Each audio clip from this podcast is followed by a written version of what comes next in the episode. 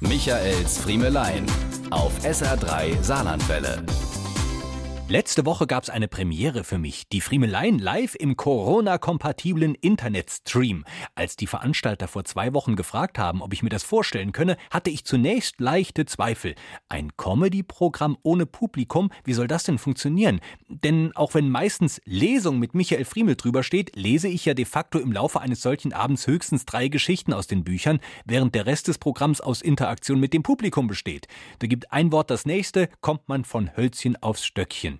Trotzdem habe ich recht zügig zugesagt. Schließlich rede ich morgens im Radio und abends im Fernsehen auch seit Jahren ins Leere hinein, ohne die Tausenden auf der anderen Seite der Leitung zu sehen oder zu hören. Dass diese neue Auftrittsart aber sogar zahlreiche Vorzüge hat, wurde mir dann erst am Veranstaltungstag bewusst.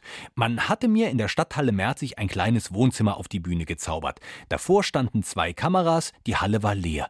Der erste positive Effekt war der leere Hallenparkplatz. Viele Künstler kennen das ja, wenn sie zu ihrem Auftritt kommen, aber wie schön war es, wie immer auf den letzten Drücker zu kommen, aber dieses Mal dennoch einen Parkplatz direkt am Bühneneingang zu bekommen. Viele Dinge, die einen ansonsten mit Publikum vor Herausforderungen stellen, kein Problem. Jede Pointe hat gesessen. Keiner ging zwischendurch raus aufs Klo und keiner wollte hinterher Smalltalk. Ich saß schon im Auto, als der Abspann lief und die Gage ist schon überwiesen. Kinders, ich bin bereit. Wegen mir können wir diese Woche aus den Stadtteilen in Dillingen, Neunkirchen und Homburg streamen. Ich muss vorher nur noch schnelle Bach. Diese und mehr von Michaels Friemelein gibt's auch als SR3 Podcast.